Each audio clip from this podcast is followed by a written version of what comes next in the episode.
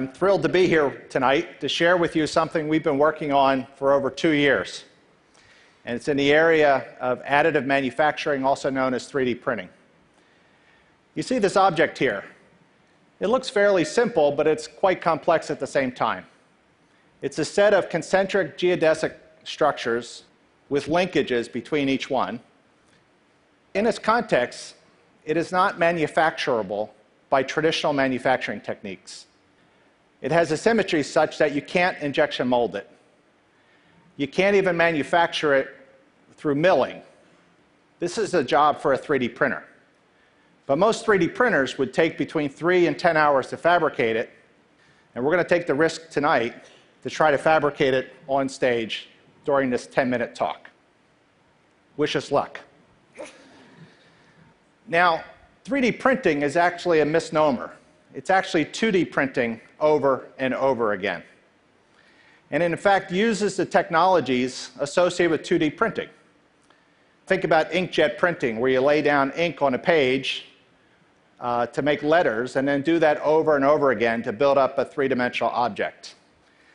In microelectronics, they use something called lithography to do the same sort of thing, to make the transistors and integrated circuits and build up a structure several times. These are all 2D printing technologies.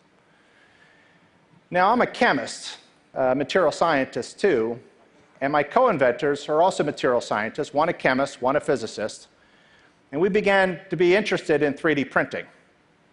And very often, as you know, new ideas are often simple connections between people with different experiences in different communities. And that's our story.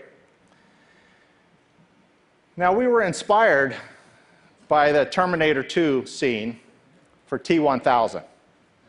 And we thought, why couldn't a 3D printer operate in this fashion?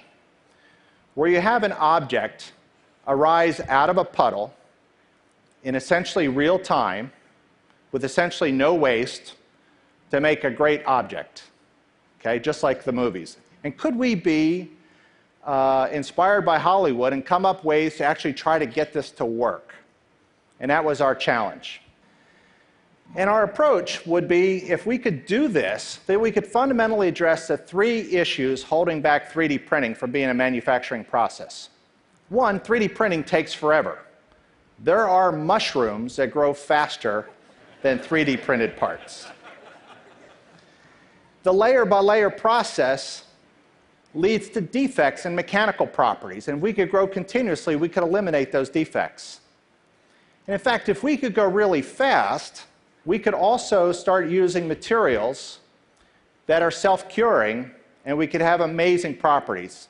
So, if we could pull this off, imitate Hollywood, we could in fact address 3D manufacturing. Our approach is to use some standard uh, knowledge in the polymer chemistry to harness light and oxygen to grow parts continuously. Light and oxygen work in different ways. Light can take a resin and convert it to a solid, can convert a liquid to a solid. Oxygen inhibits that process. So light and oxygen are polar opposites from one another in a, in, from a chemical point of view. And if we can control spatially the light and oxygen, we could control this process. And we refer to this as CLIP. It has three functional components. One, it has a reservoir that holds the puddle, just like the T1000. At the bottom of the reservoir is a special window. I'll come back to that. In addition, it has a stage that will lower into the puddle and pull the object out of the liquid. The third component is a digital light projection system underneath the reservoir, illuminating with light in the ultraviolet region. Now, the key is that this window in the bottom of this reservoir is, got, a composite. It's a very special window. It's not only transparent to light, but it's permeable to oxygen. It's got characteristics like a contact lens. So we can see how the process works. You can start to see that as you lower a stage in there, in a traditional process, with an oxygen impermeable window, you make a two-dimensional pattern and you end up gluing that onto the window with a traditional window. And so in order to introduce the next layer, you have to separate it, introduce new resin, reposition it, and do this process over and over again. But with our very special window, what we're able to do is with oxygen coming through the bottom, as light hits it, that oxygen inhibits the reaction, and we form a dead zone.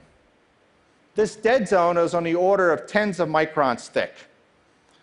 So that's two or three diameters of a red blood cell right at the window interface that remains a liquid. And we pull this object up, and as we talked about in the science paper, as we change the oxygen content, we can change the dead zone thickness. And so we have a number of key variables that we control oxygen content, the light, the light intensity, the dose to cure, the viscosity, the geometry, and we use very sophisticated software to control this process. The result is pretty staggering. It's 25 to 100 times faster than traditional 3D printers, right, which is game changing. In addition, as our ability to deliver liquid to that interface, we can go 1,000 times faster, I believe. And that, in fact, opens up the opportunity for generating a lot of heat. And as a chemical engineer, I get very excited in heat transfer. And the idea that we might one day have water cooled 3D printers because they're going so fast. In addition, because we're growing things, we eliminate the layers.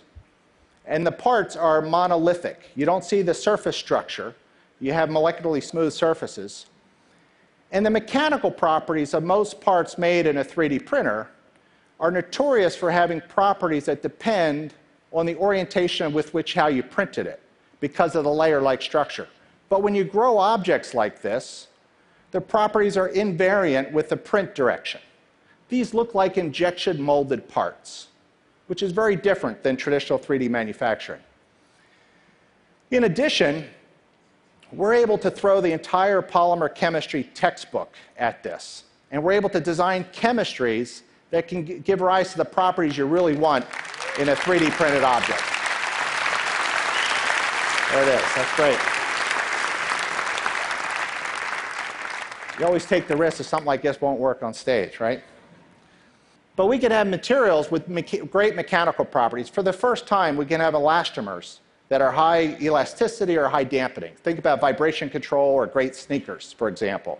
We can make materials that have incredible strength, right? High strength to weight ratio, really strong materials, you know, really uh, great elastomers. So throw that in the audience there. So great material properties.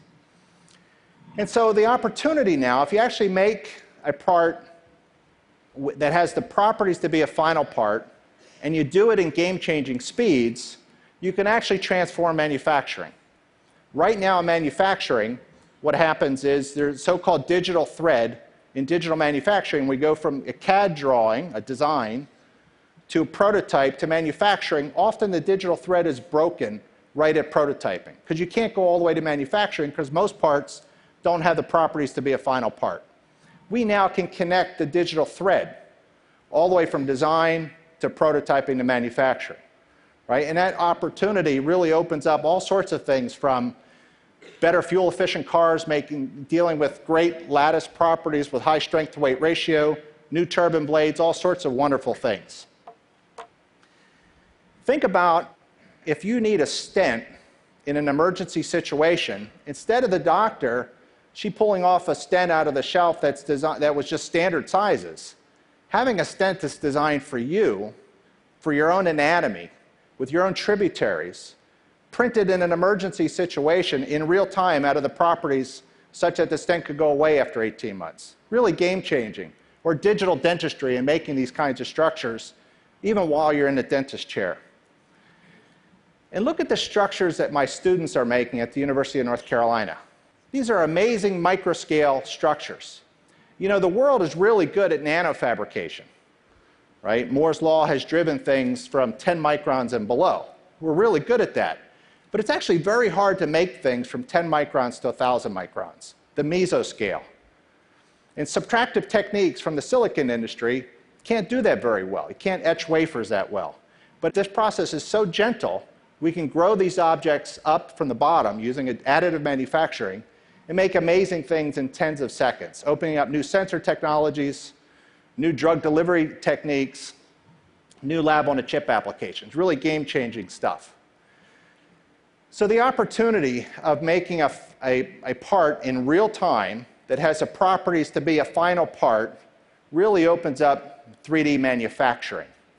And for us, this is very exciting because this really is owning the intersection between hardware, software, and molecular science. And I can't wait to see what designers and engineers around the world are going to be able to do with this great tool. Thanks for listening.